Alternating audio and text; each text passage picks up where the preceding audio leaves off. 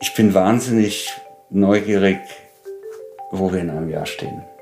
Das sagte unser Gast Christian Kohorst in unserem Podcast, der seit Anfang diesen Jahres auch der Vorstandsvorsitzende des Vereins der Freunde der Nationalgalerie ist. Wir möchten diese letzte Folge des Jahres dazu nutzen, nicht nur die Gespräche mit unseren Gästen, sondern auch die wichtigsten Themen und Ausstellungen an den Häusern der Nationalgalerie ein bisschen Revue passieren zu lassen und einen kleinen Ausblick aufs nächste Jahr geben. Damit herzlich willkommen zur letzten Ausgabe der Kunstpause in diesem Jahr. Und Charlotte, man sieht es schon, es ist die letzte Ausgabe. Das Studio ist gähnend leer. Heute sitzen nur wir beide hier an den Mics. Ja, so eine richtige Jahresabschlussfolge, die wir heute machen und ganz ungewohnt, dass wir die einzigen Leute hier sind und keine Gäste. Wir werden uns ein paar Schmankerlen unserer Gäste dazuschalten. Äh, wir haben ein paar Zitate ausgewählt, ein paar gute Gedanken, die man vielleicht noch mal festhalten kann am Ende dieses Jahres. Ich freue mich aber dir endlich mal eine Frage zu stellen, die du sonst immer unseren Gästen stellst, nämlich liebe Charlotte, worauf bist du gerade neugierig? Das ist wirklich eine Frage, die ich, wenn ich sie so gestellt bekomme, auch wo ich erstmal einen Moment innehalten muss und überlegen muss. Aber tatsächlich habe ich eine ganz spontane Idee auch dazu, denn ich habe heute ein Buch vorbestellt und zwar im Schatten der blauen Pferde heißt das von Uwe Fleckner, der ist selbst äh, Kunsthistoriker und es geht um die Geschichte eines äh, so tollen Gemäldes und zwar der Turm der blauen Pferde von Franz Marc. Das Gemälde beschäftigt mich selbst schon echt eine ganze Weile. Ich finde diese Geschichte, die sich darum rankt, total spannend und bis heute ist es in der Sammlung der Nationalgalerie zwar aufgeführt, aber als verschollen markiert und man sagt, es wurde zuletzt in einer Villa in Zehlendorf in der argentinischen Allee gesehen. Im Haus am Waldsee gab es mal eine Ausstellung dazu, also zu diesem Mythos auch, den dieses Gemälde hervorruft. Und dieser jetzt ähm, Roman ist wohl so ein bisschen wie ein Kriminalroman aufgebaut, aber mit Fakten belegt. Und ich dachte, ich muss das haben, weil ich das, ich finde das einfach ein total spannendes Thema. Und dieses Gemälde, vielleicht hängt das ja irgendwo in Berlin. Aber wer weiß, wo es ist. Vielleicht ist es auch irgendwo verbrannt, was das Wahrscheinlichste ist. Aber darauf bin ich echt gerade neugierig, weil ich mehr wissen will. Dann wünsche ich dir eine gute Lektüre. Und wenn unsere Zuhörerinnen das Buch vielleicht auch in die Hände bekommen, können sie sich ja mit dir austauschen. Ja, absolut. Es gibt noch eine zweite Sache, die mich sehr neugierig macht. Und zwar Franz Marc, der Maler, hatte einen sehr poetischen Briefwechsel mit ähm, der avantgardistisch-expressionistischen Autorin Else Lasker Schüler. Mhm. Und ich möchte jetzt endlich mal die Zeit zwischen den Jahren nutzen, diesen Briefwechsel zu lesen, denn ähm, es gibt so ein Zitat, was ich so toll finde, was auch heute so gut passt. Und zwar gibt es einen Brief von Else Lasker Schüler an Franz Marc, da schreibt sie, ich lächle wie Schimmer über meine eigene Winteridylle. Ich bin sogar stellenweise grün gestimmt mit rosaroten Pfingstrosen. Vielleicht mein Motto heute. Wahnsinnig schön. Weißt du, zwischen welchen Jahren sich dieser Briefwechsel entspannt? Mm, das war zwischen 1912 und 1916, meine ich. Okay, ja. also vor mhm. der Zeit, wo sie eine schwierige, aber glaube ich sehr passionierte Amour mit Gottfried Benn hatte. Mhm. Ja, wobei diese, dieser Briefwechsel, das ist wohl, also alles, was ich darüber gelesen habe, ist das wirklich so eine ganz innige Freundschaft, die auch sehr liebevolle Stellen hat, aber wohl nicht im äh, sexuellen Sinne zu deuten ist, sondern die haben wirklich viel inhaltlich ausgetauscht. Franz Marc hat seine ähm, Briefe immer illustriert und ähm, Else Lasker Schüler hat diese Illustration dann für ihre Gedichtbände verwendet. Ich finde, dass das Lesen vergangener Briefwechsel immer ein total wichtiger und guter Reminder daran ist, wie schön es ist, Menschen zu schreiben. Ich habe heute meine Weihnachtspost gemacht, auch die ist handschriftlich verfasst. Und ich äh, finde, dass wir uns in diesem E-Mail-Zeitalter, in dem wir uns nun mal befinden, ab und zu einfach mal zusammenreißen müssen und mal wieder einen richtig guten Brief schreiben. Mhm. Das wäre so ein Vorsatz fürs nächste Jahr. Ja, auch der Gedanke, allein einen Brief aus dem Umschlag zu nehmen, ist doch so schön. Also ist doch nicht so kalt und grob wie so eine E-Mail, die so bim reinflattert. Also auf mehr Briefe und weniger Bims. Mhm. ja, ähm, jetzt muss ich dir ja die Gegenfrage stellen. Worauf, Felix, bist du neugierig?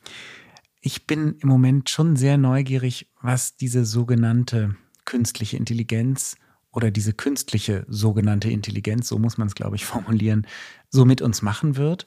Es ist schon irre zu sehen, dass das im Laufe dieses Jahres irgendwie auf dem eigenen Smartphone eingezogen ist, dass wir teilweise bei mir im Unternehmen in der Zwischenzeit mit künstlichen Intelligenzen arbeiten. Morgen eröffnet in der Galerie ähm, Dietrich und Schlechtriem eine Ausstellung von Andreas Greiner.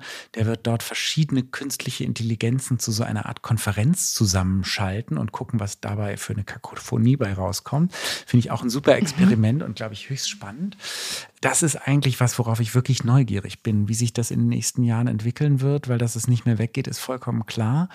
Ob das dann einfach nur eine neue Form des Googlens ist oder neue Sprachmodelle, die einfach Sätze vervollständigen oder Stimmen imitieren, auch sowas ist ja jetzt in der Zwischenzeit unterwegs, das wird sich zeigen. Und irgendwie habe ich das Gefühl, man muss sich da Strategien überlegen, wie man sich davor auch ein bisschen schützt und gleichzeitig, wie man es gut und klug einsetzt, wenn es wirklich darum geht, Arbeit zu erleichtern, Prozesse zu optimieren. Also da bin ich noch so ein bisschen wie der Ochs vorm Berg, aber freue mich auch auf diese Herausforderungen, denn ich glaube, es ist eine der größten Chancen und auch gleichzeitig Herausforderungen in unserer Gegenwart. Ich finde gut, dass das bei dir mit Neugier behaftet ist und nicht mit Angst, denn man liest momentan sehr viel darüber, dass Menschen Angst vor KI haben.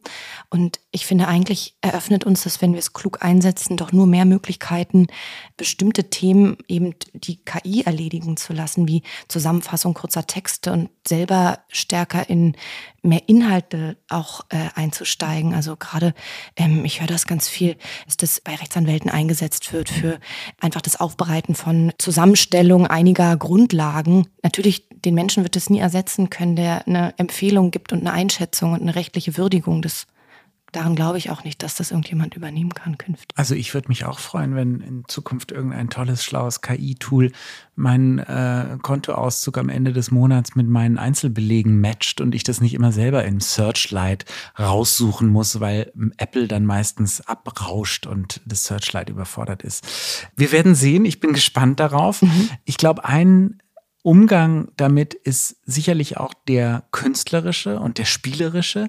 Da denke ich zum Beispiel an den Künstler Agan Hararab. Das ist ja einer unserer Ankäufer aus dem Stoberkreis, ein indonesischer Künstler, der künstliche Intelligenz und Digital Morphing stark einsetzt, ähm, um interessante Bildwerke herauszubringen, nämlich gefakte Situationen, die es so gar nicht gab.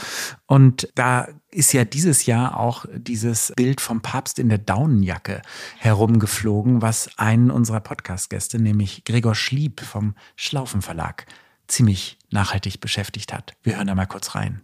Ich liebe dieses Bild von dem Papst in dieser weißen Daunenjacke, was gerade kam, irgendwie. Ich finde es einfach, es ist einfach so ein geiles Bild, was der Typ plötzlich für einen Swag hat, wenn er damit rumläuft. Wie krass es einfach passt. Und wie soll man denn mit sowas jetzt umgehen? Also man hört, dass auch Gregor sehr neugierig ist, was diese KIs mit uns anstellen werden und was da noch so auf uns zukommt an Bildwerken und ähm, neuen Bildideen überhaupt, die vorher noch nie so gedacht werden konnten. Ich glaube, dass vielleicht sowas wie eine rote Linie der Gäste, die wir in diesem Jahr eingeladen haben, ohnehin das Thema Neugierde ist. Wir hatten viele Gäste, die sehr neugierige Menschen sind, die auch irgendwie immer wieder zu Neugierde aufgerufen haben. Und ich erinnere mich da besonders gerne an ähm, unser Gespräch mit Katharina Grosse zurück. Das war besonders schön bei Katharina Grosse, denn ich erinnere mich, dass wir dort auch irgendwie in einer sehr regnerisch trüben Jahreszeit bei ihrem Studio aufgeschlagen sind und in einen Raum kam, wo ihre Bibliothek drin ist. Das ist ein Raum voller Bücher, unglaublich tolle Gestaltung. Also das sind rosane Regale und überall sind Bücher drin.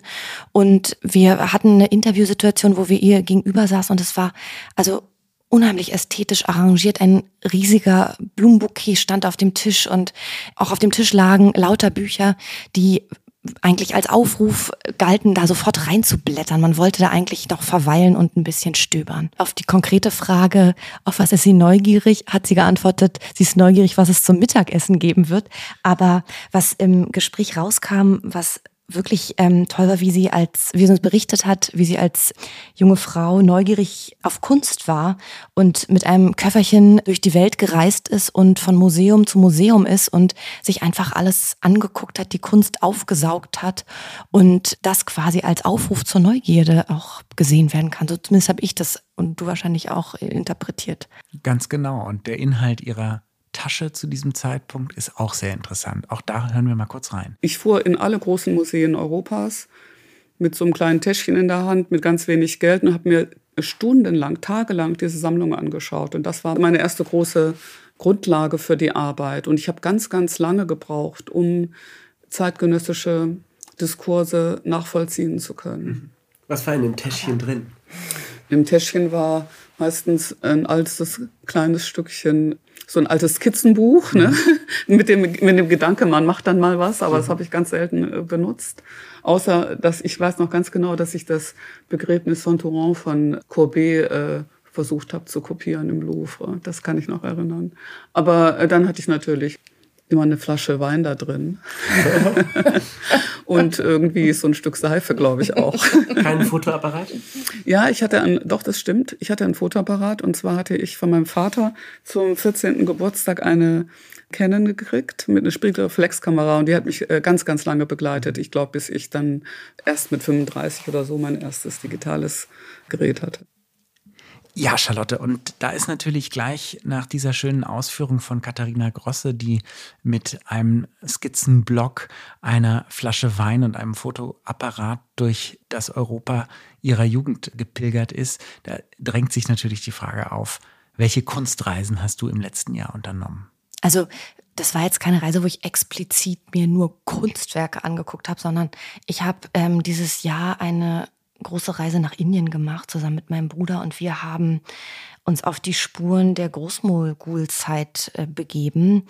Ja, eigentlich eher so das architektonisch-kulturelle Indien erforscht. Und also zumindest könnte ich das so nennen, weil wir sind wirklich in diese Thematik abgetaucht. Und für mich war das besonders bereichernd, weil man einfach durch diese Reisen auch an sehr ferne Orte merkt, wie groß die Welt ist und wie eurozentrisch wir oft unseren Blick auf die Dinge schweifen lassen.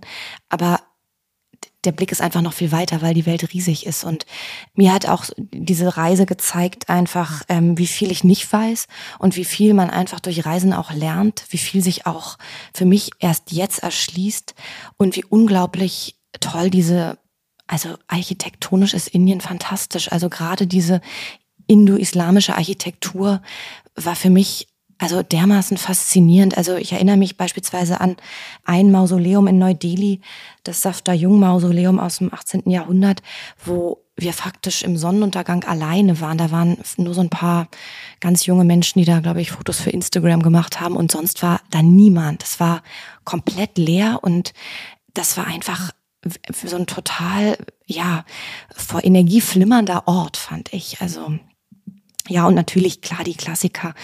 Taj Mahal ist ja auch ein Mausoleum. Also ich habe einfach sehr viel gelernt darüber, wie wie Architektur in dieser Zeit gedacht wurde, aber auch wie viel wir beispielsweise mit Großbritannien assoziieren, was aber eigentlich indischen oder persischen Ursprungs ist. Es ist interessant, dass du diese Mausoleen erwähnt hast, weil das ja doch, ähm, glaube ich, ein ganz großer Unterschied ist in Indien, sozusagen die, die Verehrung oder der Umgang mit den Toten und auch dem Tod. Also der ist irgendwie sehr präsent mhm. im, im Leben. Es gibt ja auch diese rituellen Waschungen, oder? Ja, ja. Also da muss ich sagen, also wir hätten auch noch in eine Stadt fahren können, wo das also die eigentlich die Stadt ist, wo ähm, viele Inder auch sterben wollen und wo viele auch Menschen dann eingeäschert werden und wo viele Beerdigungen am Ganges stattfinden. Aber so tief bin ich in dieses Thema nicht eingestiegen, weil es doch auch sehr, also ja, das muss man auch wollen, vielleicht bei der nächsten Indienreise, die ich auf jeden Fall nicht ausschließen werde. Aber ich finde es schon interessant, was du auch sagtest, dass, dass unser eurozentristischer Blick eben einfach immer wieder durch so eine Fernreise mhm. auf den mhm. Kopf gestellt werden kann. Ich meine, bei uns ist der, der Friedhof irgendwie vor, der, vor den Stadtmauern klassischerweise gewesen ja. in, in, im alten Europa. Dann, allein an so einem Unterschied, ob ich ein zentralperspektivisch gebautes Mausoleum habe, das quasi, das sich anfühlt wie das Zentrum der Welt, mhm. ähm, mhm. oder ob ich was vor die Skulpturen der äh, vor die- Stadtlage, ja. Genau.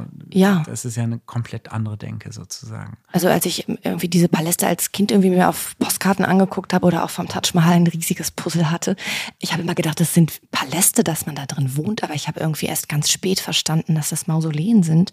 Ähm, also eben Grabmale zur Verehrung der Person, die gestorben ist. Äh, Hast du auch nähere Ziele als Indien angesteuert im Laufe dieses Jahres? Ähm, Ja, ich war ähm, dieses Jahr in Köln für ein verlängertes Wochenende und war auf der Insel Hombruch und habe das direkt als einen Lieblingsort erklärt. Auch die Langen Foundation in der Ausstellung von Julien Charrière war ich dort und das war unglaublich toll. Also das kann ich wirklich nahelegen, wenn man auch mal so abtauchen will. Ist das ein toller Trip nach Köln. Ich war auch in der Langen Foundation, auch bei Julien Charrière, aber danach nochmal bei Conny Meyer. Eine Ah. ganz tolle Ausstellung, die sich auch sehr lohnt, vom ehemaligen Direktor der Nationalgalerie, Udo Kittelmann, kuratiert und ähm, auf jeden Fall auch eine Reise wert nach Neuss.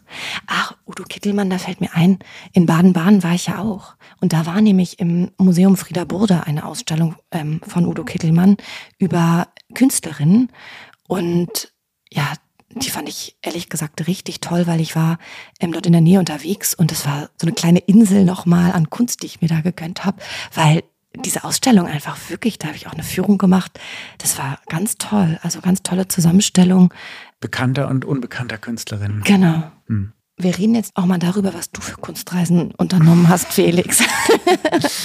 ähm, also ich erinnere mich vor allem besonders gerne an die Reise zur Kunstwoche oder zur ähm, Art Week in Paris, wo ich die neue m, Basler Ableger, die Paris Plus, ähm, besucht habe. Die war aber eigentlich am wenigsten spektakulär. Ähm, spannender war die ähm, junge Kunstmesse Paris International. Und am allerspannendsten fand ich, um ehrlich zu sein, das Entdecken eines Atelierkomplexes namens Push äh, in Saint-Denis, also so ein bisschen in den Suburbs, aber mit der Metro noch gut zu erreichen, wo es nämlich 200 Ateliers gibt von jungen Künstlerinnen auf einem äh, ehemaligen Firmenkomplex. Und das hat mich, um ehrlich zu sein, total beruhigt, weil ich immer dachte, Paris ist nur noch was für Reiche und Superreiche und es gibt gar keine Orte mehr für Künstler, aber ich wurde eines Besseren belehrt und das fand ich eigentlich wirklich toll. Also Push sicherlich auch für die jungen Künstlerinnen, die uns hier zuhören, ein interessanter Hinweis, denn man kann sich dort auf ein Stipendium bewerben und dann einen Atelierort bekommen. Und während dieser Art Week gab es dort eben einen offenen Rundgang und man konnte wirklich durch die Ateliers gehen, mit den Künstlerinnen in Austausch kommen und sogar Kunst kaufen, was ich auch cool. getan habe. Das ist ja cool. Ähm, und die sind wirklich auch bezahlbar, obwohl sie also einigermaßen gut erreichbar in Paris noch sind und nicht irgendwo ausgelagert. Offenbar Ja. und die werden Mhm. eben von dieser Push Foundation, was glaube ich eine private Stiftung ist, subventioniert. Ah, sehr gut. Genau. Mhm. Aber natürlich gab es auch super viel hier direkt in der Stadt zu entdecken, in Berlin. Ähm, was waren die Ausstellungen, wenn du das Revue passieren lässt, Charlotte, die dich am meisten begeistert haben? Ähm, da muss ich gar nicht lange nachdenken.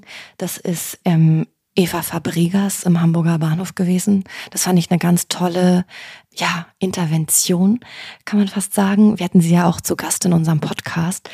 Und ich fand es ganz toll, wie diese riesige historische Halle im Hamburger Bahnhof mit diesen kullerförmigen, bunten Knubbeln bespielt wurde.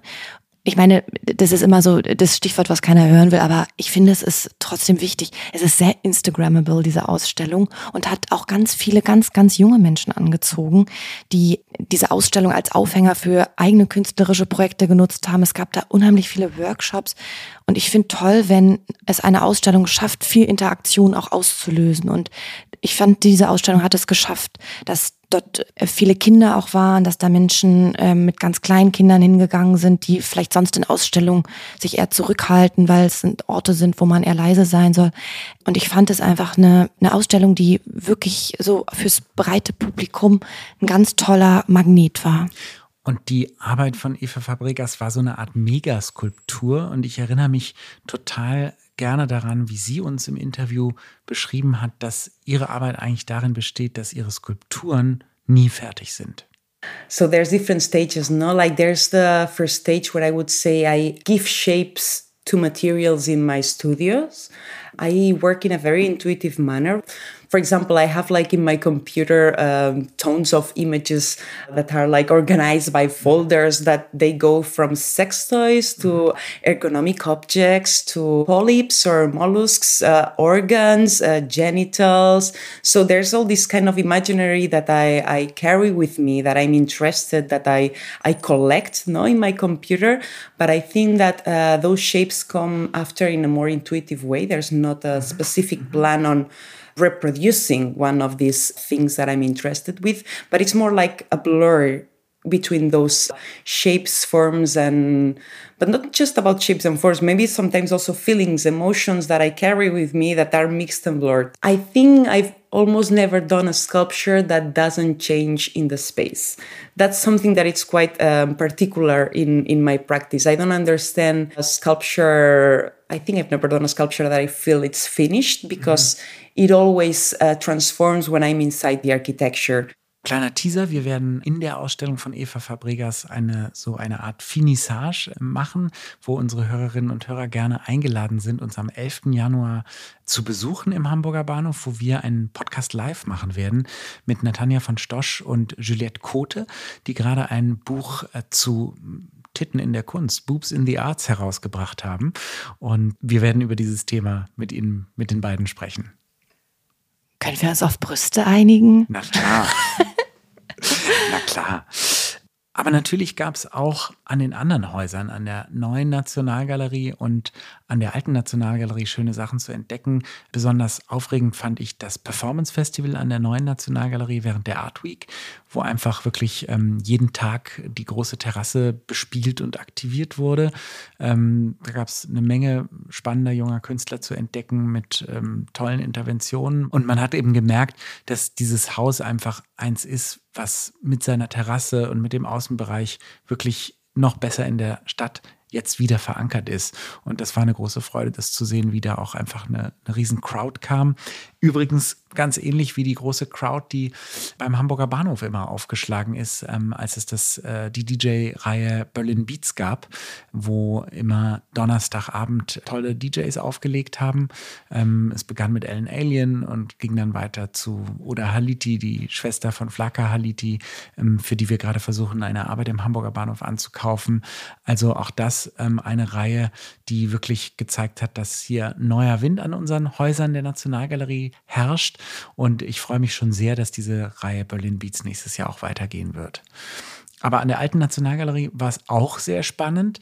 Ähm, du erinnerst, glaube ich, noch die äh, Sezessionenausstellung besonders und wolltest darüber kurz sprechen. Ja, also da muss ich sagen, das war auch wieder so ein Konzept an Ausstellung, was mich total begeistert hat.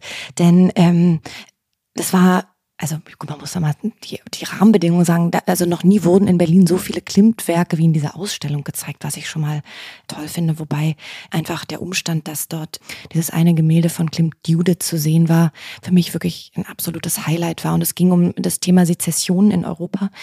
Es gibt nicht nur das Sezession-Gebäude in Wien, sondern ähm, überall in Europa gab es das Konzept der Sezession. Wir hatten ja auch hier Ralf Gleis äh, Podcast zu Gast, der uns ganz viel über diese Ausstellung erzählt hat. Und Mit seiner Co-Kuratorin Frau Storch vom Wien Museum. Richtig, genau, denn die Ausstellung ist danach ja noch nach Wien gegangen. Ähm, ich muss sagen, das war wirklich eine Ausstellung für die Sinne. Also von den opulenten Goldrahmen von Franz Stuck mal abgesehen, aber das waren einfach ganz tolle Exponate und man hatte überall wirklich tolle ästhetische Momente. Einfach mir hat es einfach unheimlich gefallen, da durchzuwandern und diese Dinge. Also es war einfach, ich fand das ganz toll. War ein richtiges Highlight, ja. Und was ja an den Sezessionisten schon spannend ist, dass das ästhetisch einfach in ihrer Zeit ziemliche Querschläger teilweise waren. Ja, ja. Also deswegen haben sie ja diese Sezessionen gegründet, weil sie sozusagen im damaligen Kanon nicht anerkannt waren und abtrünnig werden mhm. wollten sozusagen und haben aber gesagt, wir brauchen keinen Kanon, wir sind die Avantgarde. Und dadurch kam es da auch einfach zu sehr irren Bilderfindungen, die einen neugierig machen. Und da sind wir wieder beim Thema Neugierde, was, wie gesagt, so ein bisschen der rote Faden unserer Gäste im vergangenen Jahr war. Und ich erinnere mich besonders gerne an das Gespräch mit Christoph Amen zurück, der ab nächstem Jahr Editorial Director der Zeit sein wird. Ähm, dazu liebe Grüße an Christoph ähm, und Gratulation. Christoph hat irre gut mit uns darüber gesprochen, wie man eigentlich heutzutage publiziert, was für Chancen darin liegen, noch sowas wie eine Zeitung zu machen oder ein Magazin. Und auch da, wie wichtig es ist, neugierig zu bleiben. Auch da hören wir gerne noch mal kurz rein. Also mit gedruckten Magazinen oder auch mit gedruckten Bildbänden und Büchern ist ja etwas Interessantes passiert, womit diese Medien selber nicht rechnen konnten. Denn früher waren das auch Zerstreuungsmedien die man so schnell mal durchgeblättert hat und wo man hier ein kleines Bildchen angeschaut hat und da ein kleines Bildchen und vielleicht gar nicht immer so viel gelesen hat, aber so ein bisschen so durchgeblättert hat. Und da, von solchen Magazinen zum Beispiel gab es ja früher sehr viele. Warum gibt es die heute nicht mehr? Naja, die Antwort liegt hier in diesem Telefon, das ich hier habe, weil wir das natürlich heute auf den Handys machen. Also Instagram hat natürlich sehr viel davon übernommen und es gibt auch noch natürlich viele andere sozialen Medien. Das heißt, wenn ich heute ein Bildband in die Hand nehme oder ein Magazin wie die Weltkunst oder auch wie das Zeitmagazin, dann nehme ich das ja mit zwei Händen in die Hand. Und das bedeutet, dass ich mein Handy mal weglegen muss. Und das bedeutet auch immer ein Zeichen von, ah, jetzt schalte ich mal ab, genau wie du es beschrieben hast. Jetzt tauche ich mal in Welten ein, von denen ich noch gar nicht weiß, was mich da erwartet. Und ich hatte da ein, ein, für mich ein Schlüsselerlebnis, mit einer Zeitmagazinleserin vor einigen Jahren. Ähm, da haben wir so äh, immer wieder mal so äh, Abendessen veranstaltet mit Leserinnen und Lesern überall in Deutschland, einfach mal um zu hören, wie ticken die, wie nehmen die das Magazin wahr, was interessiert die eigentlich. Und ich werde nie vergessen, wie eine Leserin, ich glaube, die war Bibliothekarin, wenn ich mich richtig erinnere, Anfang 50 in Berlin, und die erzählte dann irgendwann, ja, sie machen im Zeitmagazin auch immer so verrückte Bildstrecken, also Fotobilder. Also ich muss auch sagen, manchmal also irritieren die mich auch und ich verstehe da nicht gar nicht immer alles. Aber vor kurzem habe ich einen Dokumentarfilm auf Arte gesehen und dann dachte ich, ach warte mal, diese Fotografen, den habe ich doch im Zeitmagazin schon gesehen. Und dann habe ich mein altes Zeitmagazin vor, vor einem halben Jahr nochmal rausgesucht und dachte, ach, das ist ja interessant, das habe ich da zum ersten Mal gesehen und diese Bilder mochte ich im ersten Moment gar nicht, aber sie haben mich beschäftigt. Dann habe ich so mit großen Ohren zugehört und haben mal nachgefragt und dann sagte sie, ja, wissen Sie, was ich mir wünsche von einem Magazin wie dem Zeitmagazin ist, erzählen Sie mir Geschichten und zeigen Sie mir Bilder, die ich noch nicht kenne. Und das ist für mich ein absoluter Schlüsselsatz. Immer wieder darüber nachzudenken, was können wir eigentlich zeigen, was können wir erzählen, ob jetzt visuell oder mit Texten oder auch in der Gestaltung selbst was man noch nicht gesehen hat. Was Christoph hier sagt, ist, glaube ich, was, was wir in diesem Podcast ohnehin auch praktizieren, nämlich neugierig zu bleiben und die eigene Position auch immer wieder zu hinterfragen, was natürlich vor allem im Austausch mit Künstlerinnen äh, gut möglich ist. Und ich freue mich, dass wir dieses Jahr so viele Künstlerinnen bei uns im Podcast mhm. hatten und fände das eigentlich schön, also Katharina Grosse, Jorinde Vogt, Eva Fabregas, wenn wir mal mindestens bei dieser Quote bleiben und, und nächstes Jahr weitere Künstlerinnen einladen. Wir haben ja jetzt gerade vor kurzem, das werden wir nächstes Jahr publizieren, einen sehr schönen Rundgang mit Jonathan Mese durch die alte Nationalgalerie gemacht, was ein toller Clash war, ähm, wie der Zeitgenosse Mese mit seinem ganz eigenen Weltbild und Blick auf die Liebe die Werke der alten Nationalgalerie unter dem Gesichtspunkt der Liebe ähm, unter die Lupe nimmt. Und insofern freue ich mich auch sehr, wenn wir nächstes Jahr noch viele weitere Künstlerinnen in diesen Podcast einladen werden. Würde dich aber fragen, an welche Künstlerin, liebe Charlotte, erinnerst du dich besonders gerne zurück, mit der wir gesprochen haben? Ich erinnere mich besonders gerne an unseren Podcast mit Jorinde Vogt zurück, denn es war ein unglaublich heißer Sommertag und ich weiß, wir sind mit dem Auto zu ins Atelier gebrettert und es war wahnsinnig heiß. Bucht. Ja, es war echt ähm, hier aus der City West eine kleine Weltreise und wir kamen aber an, dieser Ort ist einfach auch so magisch gewesen, denn überall waren die Fenster auf und wir saßen bei ihr in so einem wunderbaren Raum mit einem großen Tisch und kurz vor Beginn des Podcasts flatterte so ein kleiner Zitronenfalter rein und hat uns da besucht und sie hat uns ganz toll ihr Werk erklärt, was sie beschäftigt. Ihre, wir konnten wirklich viel besser, als sie über ihre Herangehensweise, ihre, ihre Art zu denken uns mit dazugeholt hat quasi, konnte man dadurch auch viel besser ihr Werk verstehen, habe ich gedacht. Also für mich ist es eine unheimlich inspirierende Frau. Ich finde, ich, ich, kann der, ich könnte der ewig zuhören, weil es so toll ist, wie, wie sie ihre Art zu denken, wie sie Sachen erklärt, wie sie an wie sie wie sie an Dinge herangeht und wie sie daraus auch die Überlegung für ihre Kunst ableitet. Man merkte in diesem Gespräch auf jeden Fall, dass was sie studiert hat, nämlich Philosophie. Mhm. Und das ist einfach das, was ihr Denken und ihr, ihr Reden über die Welt viel mehr als über die Kunst Ja. wirklich prägt. Und das schlägt sich dann eben Mhm. in, in der Kunst nieder. Ein Gedanke, der mir da total hängen geblieben ist, ist der folgende. Die Natur macht nichts Unnötiges. Es gibt nichts Unnötiges in der Natur, sondern nur das, was wirklich absolut nötig ist, das ist auch das, auch das, was überlebt. Aber jetzt die Gegenfrage, Felix, welche Künstlerinnen erinnerst du denn besonders, die dich inspirieren? Also ich habe mich wahnsinnig gefreut, dieses Jahr endlich mal Li Ufan äh, begegnen zu dürfen. Wir waren äh, bereits in Japan und haben seine Arbeiten dort auf Naoshima gesehen und ich habe dann weiter mich informiert und erkundigt und dass dann eine Ausstellung von diesem Künstler hier nach Berlin kommen würde und ich ihm sogar persönlich begegnen durfte und interviewen durfte, das hat mich wirklich wahnsinnig gefreut, weil ich finde, seine Kunst ist eine unglaublich spannende, japanisch-koreanische Antwort auf die Minimal Art. Und ähm, wie soll ich sagen, die Arbeiten, die ich von ihm kenne, die, die gehen richtig tief rein. Und ich fand es total aufregend, im Hamburger Bahnhof Arbeiten von ihm zu entdecken, die neonfarben sind, weil ich kannte vor allem diese eher ähm, im Blau- und Grauspektrum sich abspielenden, sehr minimalistischen Arbeiten, aber da waren dann plötzlich diese schreienden Neonfarben und das war ziemlich irre. Die zweite Künstlerin, die leider nicht mehr unter uns ist, mit der ich dieses Jahr mehrere Berührungspunkte hatte, ist die Künstlerin Louise Bourgeois, weil wir gerade ein Projekt, ein Filmprojekt über sie konzipieren und ähm, ich gemeinsam mit Konstantin Lieb ähm, das Drehbuch voranbringe. Und da arbeiten wir ganz eng mit der Easton Foundation zusammen, die in New York ist und hatten das große Privileg, dort auch wohnen zu dürfen, nämlich in den ehemaligen Wohnräumen von Louise Bourgeois. Und das ist so irre, weil es eine Zeitkapsel ist. Diese Wohnung hat sich seit ihrem Tod nicht verändert. Das heißt, seit mehr als ja, fast 25 Jahren hat sich dort nichts verändert.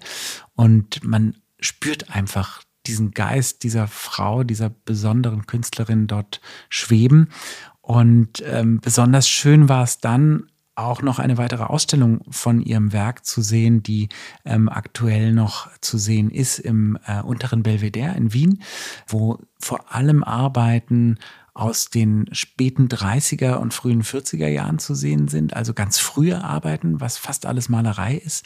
Louise kennt man ja vor allem für ihre Spinne und wie das dann immer so ist. Die Künstler werden dann ja immer so festgenagelt, was eigentlich ungerecht und gemein ist, auf bestimmte äh, Werke, die halt dadurch, dass sie einen hohen Verkaufswert am Markt hatten oder so, irgendwie besonders signature-mäßig gelten. Aber es gibt unglaublich tolle Malerei von Louise Bourgeois zu entdecken, die einen großen Tiefgang hat, auch eine tiefe Traurigkeit, eine Melancholie ihrer eigenen nicht ganz einfachen Kindheit und Jugend. Und die kann man aktuell noch im unteren Belvedere in Wien sehen. Also das war vielleicht mein persönlicher Höhepunkt dieses Jahr. Wir haben jetzt gerade zurückgeblickt und ähm, ja im Sinne eines Jahresrückblicks mal auf ähm, 2023 geschaut. Aber ich wage mal einen Blick in die Zukunft und frage mal, ähm, auf welche Ausstellung freust du dich im nächsten Jahr? Also ich bin sehr gespannt auf die geplante Warhol-Ausstellung in der neuen Nationalgalerie, die uns ja vor allem das erotische Werk von Andy Warhol näher bringen wird. Da freue ich mich drauf. Ich glaube, es könnte, könnte ziemlich cool werden. Und ich freue mich auch sehr auf eine Ausstellung der Künstlerin Mariana Simnet am Hamburger Bahnhof, die ähm, nicht anlässlich, aber a good excuse, ähm, äh, der Europameisterschaft im Fußball eine große Videoinstallation in der großen Halle plant, die sich auch mit Fußball auseinandersetzen wird. Und was ich toll an Mariana finde, ist, dass sie sozusagen konzeptionell oft sehr in die Tiefe geht. Ich habe dieses Jahr beispielsweise eine Arbeit von ihr gesehen an der Kunsthalle Mannheim, wo es um die Begattung von Pferden geht, die ziemlich sexuell ist, aber auch irgendwie gewalttätig und schrecklich, aber sehr aufregende Hologramme hat sie da geschaffen, wo man so den, den Penis des Pferdes immer in die Stute hineinrammen sieht, ja. Und ich stelle mir vor, dass Mariana mit der, ja, mit dem Testosteron von Fußballspielern und möglicherweise auch mit der Energie von Fußballerinnen da wahrscheinlich nächstes Jahr eine ziemlich kraftvolle Arbeit am Hamburger Bahnhof schaffen wird. Ich habe noch weiß noch nicht mehr darüber, aber ich bin irre gespannt auf diese diese neue Arbeit von Mariana. Auf jeden Fall eine ungewöhnliche Kombination, weil irgendwie, dass sich diese Welten mal treffen, Fußball und Kunst, ist eigentlich ziemliches Novum. Wirklich, also ja. ja, ich war auch erstmal so ein bisschen irritiert, als ich dachte, anlässlich der Fußball-EM, das ist doch irgendwie gar nicht unsere Baustelle hier, aber ähm, bin auch sehr gespannt. Ja, hört sich ja interessant an. Es könnte auf jeden Fall ein ziemlicher Crowd-Pleaser werden. Total, ja.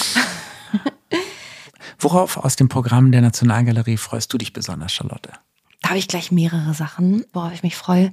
Nächstes Jahr feiern wir den 250. Geburtstag von Caspar David Friedrich und natürlich wird es eine Ausstellung zu Caspar David Friedrich in der alten Nationalgalerie geben. Und hier wird insbesondere dann die Rolle der Nationalgalerie bei der Wiederentdeckung der Kunst von Caspar David Friedrich beleuchtet. Denn man glaubt es kaum, aber in der zweiten Hälfte des 19. Jahrhunderts hatte man Caspar David Friedrich so ein bisschen vergessen und erst Anfang des 20. Jahrhunderts gab es in der Nationalgalerie eine Ausstellung mit ganz vielen Werken von ihm, die eigentlich bei der Wiederentdeckung dieses fantastischen Künstlers halfen. Und ich finde ihn deswegen so besonders inspirierend, weil gerade beim Mönch am Meer habe ich immer das Gefühl, dass Caspar David Friedrich die Moderne fast ein bisschen vorwegnimmt. Wenn ich auch so an Arbeiten von äh, Rothko denke, könnte das schon eine Vorwegnahme der Farbflächenmalerei sein. Und das finde ich immer toll, wenn man in auch ganz alten Kunstwerken eigentlich Hinweise auf die Moderne auch sieht. Und ich finde, das ist bei Caspar David Friedrich ein ganz wesentlicher Punkt. Und natürlich immer dieses wahnsinnige Licht. Also manchmal, also in der alten Nationalgalerie kann man natürlich diese großen Hauptwerke von ihm betrachten. Wir sind diese Woche auch mal in der Restaurierungswerkstatt der Alten Nationalgalerie und kriegen ein paar Einblicke in diese aufwendige Restaurierung der Werke von Caspar David Friedrich. Also in Berlin gibt es ja noch andere Orte, wo man Caspar David Friedrich erleben kann, und zwar den neuen Pavillon im Schloss Charlottenburg. Und das ist auch ein wunderbarer kleiner Ort. Und da hängen auch ganz tolle Sachen von ihm. Und finde einfach immer schön, wenn man irgendwie Berlin auch so ganzheitlich sieht und ähm, wenn man sich so auf die Reise nach Werken macht, auch nochmal in andere Häuser geht. Und nachdem du vorhin ja schon eine Leseempfehlung eingebracht hast, würde ich natürlich noch Florian Illies Zauber der Stille anbringen. Ähm, das ist eine super Vorbereitung auf die Caspar David Friedrich Ausstellungen, denn es gibt ja wirklich mehrere in Hamburg, Dresden, Greifswald und Berlin, ähm, sein kann. Und vielleicht ist ja zwischen den Jahren ein bisschen Zeit für die Lektüre. Ein weiteres schönes Thema bei uns Freunden der Nationalgalerie ist ja, dass wir Ankäufe machen. Und wir haben auch dieses Jahr wieder Ankäufe gemacht. Charlotte, welcher Ankauf ist dir besonders wichtig? Mir ist ein Ankauf wichtig, der noch läuft. Das ist noch nicht finalisiert. Wir wollen als Stuberkreis ein Werk von Flaka Haliti ankaufen, und zwar die Arbeit Just Hanging Around, auch aktuell in der neuen Sammlungspräsentation im Hamburger Bahnhof zu betrachten. Ist ein sehr großer seidener Vorhang, der in ja, man könnte fast sagen, sieht ein bisschen aus wie ein Sonnenuntergang mit viel mhm. Blau aufgebaut ist. So ein Farbspektrum. Ja, das mhm. ist einfach also ich finde, das ist wirklich einfach unheimlich schön. Ich habe permanent, wenn ich dann davor stehe, das Bedürfnis, den auch anzufassen, weil ich glaube, er ist wirklich sehr zart. Ähm, und dieses Werk ist besonders toll. Warum ist es irgendwie jetzt in den Fokus bei uns als Stuberkreis geraten? Für die Sammlung der Nationalgalerie entscheiden die Kuratoren, was ähm, wichtig für die Weiterentwicklung der Sammlung ist. Und dieses Werk ist deswegen besonders spannend, weil es eine osteuropäische Position ist, die auch nochmal einen ganz anderen Blick uns ermöglicht. Die Farbe Blau spielt im Werk von Haliti eine große Rolle. Und dieser Vorhang ist auch als Grenze und als Hindernis zu betrachten, der im ersten Moment vielleicht unüberwindbar ist, aber es ist ein seidener Vorhang, man kann ihn zur Seite schieben. Ja. Ähm, also es ist eben kein um, eiserner Vorhang. Es ist kein eiserner Vorhang, es geht über das Überwinden, geht um das Überwinden von Hindernissen und Grenzen. Und ich finde, das ist sehr poetisch, genauso wie auch diese Farben dieses Vorhangs und vor dem Hintergrund ist es ein Ankauf, ein noch laufender Ankauf? Kleiner der, Spendenaufruf. Auch das über PayPal tatsächlich möglich. Ja, meldet mich, euch bei uns. Der mich, der mich irgendwie ähm, beschäftigt hat und inspiriert auch. Also ich finde, das kann man ja auch nochmal für sich persönlich interpretieren, aber die Interpretationsmöglichkeiten, die ich gerade so aufgesagt habe, die bringen ja schon irgendwie eine Diskussion ins Rollen, für mich zumindest. Ich frage dich mal, Felix, welcher Ankauf hat dich besonders beschäftigt?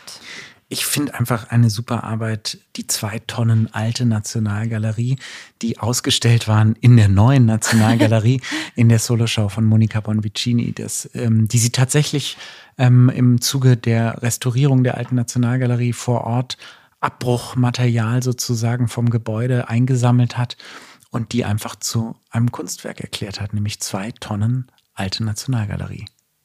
Ich fand es toll, wie das präsentiert war. Das war so ein aufgeschüttet. So ein, ja, richtig aufgeschüttet und angeliefert wurde es in so riesigen hölzernen Transportboxen und ich fand es so toll, weil da stand drauf, da ist die alte Nationalgalerie drin. So ist es. Und dafür sind wir Freunde ja auch da, dass wir diese Ankäufe ermöglichen können. Und wir freuen uns natürlich, wenn unsere Zuhörerinnen sich bei uns melden, entweder um Mitglied zu werden oder um ganz konkret bei Ankäufen zu helfen. Und so möchten wir am Ende dieser Folge, dieser letzten Folge dieses Jahres auch nochmal unseren Vorstandsvorsitzenden Christian Kohorst zu Wort kommen lassen, der uns ziemlich eindrücklich gesagt hat, warum gerade jetzt die Hilfe der Freunde, die Unterstützung von euch, unseren Zuhörerinnen, so besonders wichtig ist.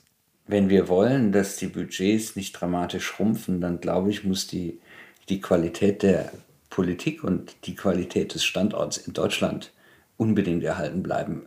Es gibt nur zwei Möglichkeiten, um mehr Steuern einzunehmen und eigentlich ist die Antwort auf die Frage, müsste dann eigentlich dort ansetzen. Entweder, entweder ich erhöhe die Steuern pro Person oder äh, pro Firma oder aber ich setze Kräfte frei, indem ich eine gute Standortpolitik betreibe. Und die Verunsicherung, in die wir gerade politischerseits fahren, was die politischen Prozesse und deren Transparenz und, und, und vielleicht auch Zielgerichtigkeit angeht und auch die Kosten, die dahinter stehen, sind wahrscheinlich nicht dazu geeignet, um eine positive optimistische Stimmung zu verbreiten. Äh, und das muss dringend anders werden. Ähm, wenn die Finanzierungskraft des, des Staates nicht immer weiter sich reduzieren soll, dann müssen wir an der Stelle äh, erfolgreicher sein. Ja, ich würde sagen, danach kann nichts mehr kommen, oder Charlotte? Kommt gut ins neue Jahr und wir bleiben neugierig darauf, wo wir in einem Jahr stehen. Alles Liebe, ciao. Alles Liebe.